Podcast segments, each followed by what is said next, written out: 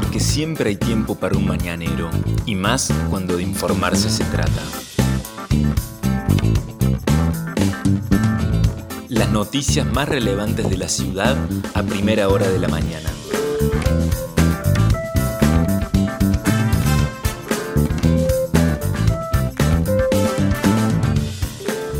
Hola, buenos días Río Cuarto. Soy la periodista Vanessa Lerner y este es El Mañanero, un podcast de otro punto digital en el que de lunes a viernes desde las 8 de la mañana te contamos cuáles son las principales noticias para que lo comiences bien informado. Y este viernes 27 de agosto de 2021, la mañana en Río Cuarto arranca con un cielo parcialmente nublado. El sol salió a las 7.41 y se pondrá a las 18.57. La temperatura primera hora del día 3 grados 4 décimas con una sensación térmica de 0 grados 9 décimas. Baja la temperatura al inicio del día, fresca la mañana en Río Cuarto. Pero el Servicio Meteorológico Nacional anuncia que para el día de hoy la máxima temperatura va a estar en los 18 grados, la humedad del 70, 60%, la presión alta 971 decimal 2 hectopascales, los vientos soplan del oeste a apenas 9 kilómetros en la hora y la visibilidad es normal 15 kilómetros para el fin de semana, continúa el pronóstico del Servicio Meteorológico Nacional diciendo que va a haber un lindo fin de semana, salvo que mañana, sábado, en la madrugada, habría fuertes vientos, provenientes del sector norte que podrían alcanzar ráfagas de hasta 50 kilómetros por hora. El cielo va a estar parcialmente algo nublado durante este sábado, la mínima de 7, la máxima de 22. Para el domingo, la mínima de 11 y la máxima de 23 grados con un cielo parcialmente nublado a algo nublado. Para la semana que viene, muy buenas temperaturas va a haber lo que va a ser el final de agosto y el comienzo del mes de septiembre.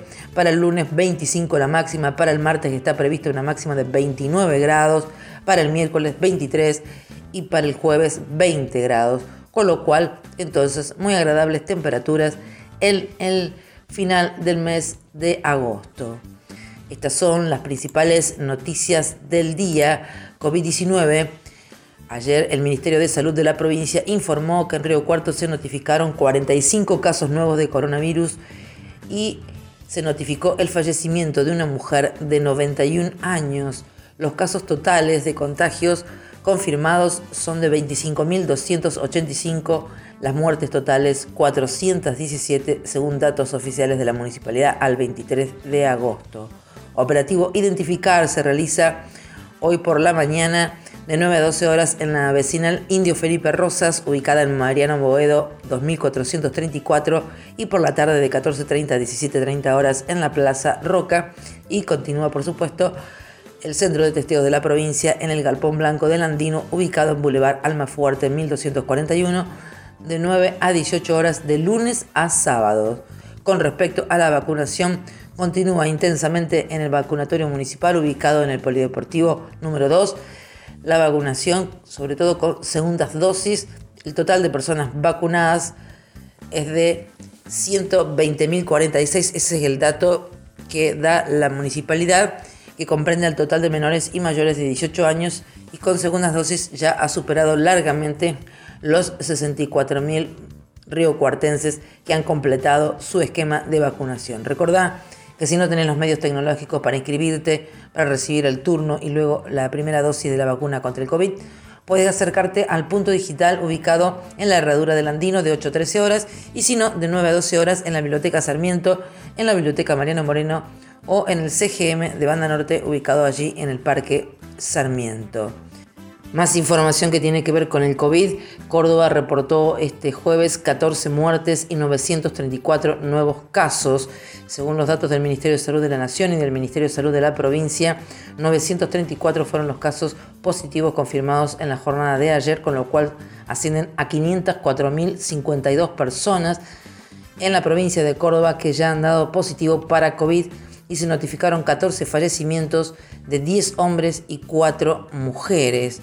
Las muertes totales son 6.575. La ocupación de camas críticas alcanza al 20,7% del total de camas en toda la provincia. Pero la novedad preocupante que se conoció ayer es la referida a la variante Delta, porque ayer se confirmaron 10 nuevos casos de variante Delta en la provincia de Córdoba.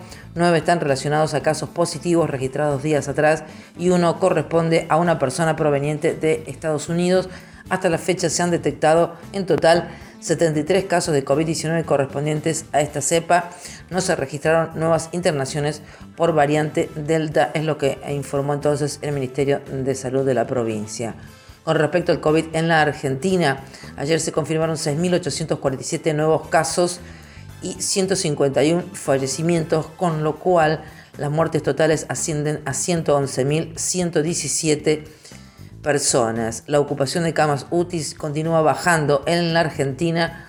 Ya son menos de 3.000, son 2.952 las camas ocupadas por personas que han contraído el coronavirus.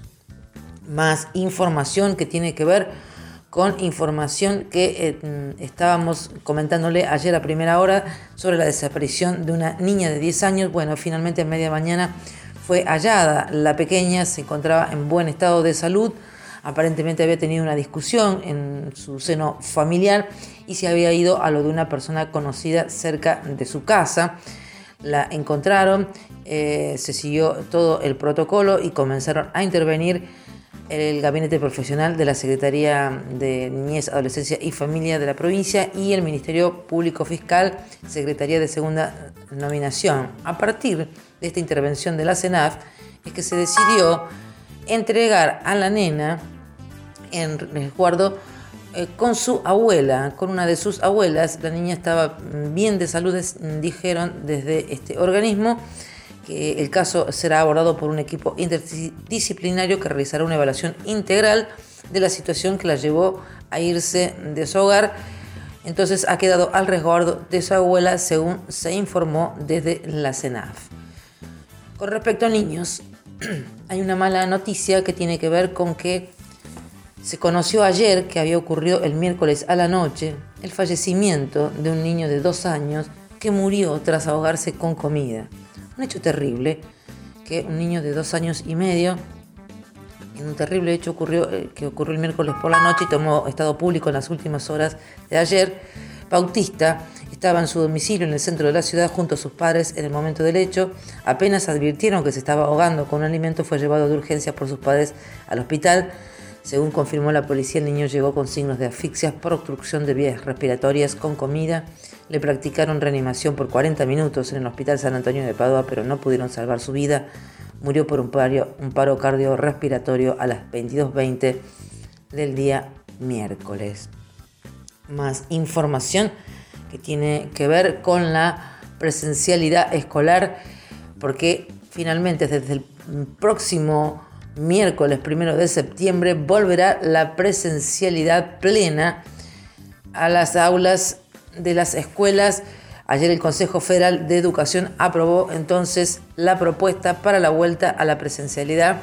El esquema va a regir con protocolos que incluyen una distancia de 90 centímetros en las aulas y en dependencias menos espaciosas el distanciamiento podrá ser de 50 centímetros, pero con más medidas preventivas en la escuela. Por último, queremos compartir con ustedes que ya está en las calles de la ciudad la nueva edición de El otro punto en su versión impresa. Ya está en las calles, pueden encontrarlo en los distintos lugares donde habitualmente retiran su eh, edición impresa. En este caso es la edición número 594 con el título que fue anticipo exclusivo de otro punto, amenaza celeste, un cobrador de club estudiante y sus abogados recibieron amenazas de muerte tras iniciar una demanda para que le reconozcan al trabajador los 36 años en que tuvo vínculo con la institución. El Colegio de Abogados repudió las intimidaciones y publicó una solicitada en apoyo a los letrados que las recibieron. También educación, cuando no es prioridad, pasan cosas, uno de los temas que está en la edición del día de hoy entonces de otro punto en su em, versión impresa y es la historia de Jardín Maternal, un rinconcito tibio perteneciente a la vecinal Fénix. También podrán encontrar una entrevista a Antonella Gazzotti, tatuadora de la ciudad, y otras columnas que tenemos de psicología, la columna de sociología y actualidad de Nano Barbieri, En fin, eh, muchos temas para compartir como habitualmente ocurre con la versión impresa del otro punto que ya está en las calles de la ciudad de Río Cuarto. Estas fueron las principales noticias que tenés que saber para comenzar el día. Escuchanos todas las mañanas de lunes a viernes ingresando a nuestra web. El Mañanero es un podcast con producción técnica de Alejandro Floriani y la producción periodística del equipo de Otro Punto Digital. Mi nombre es Vanessa Lerner. Nos reencontramos.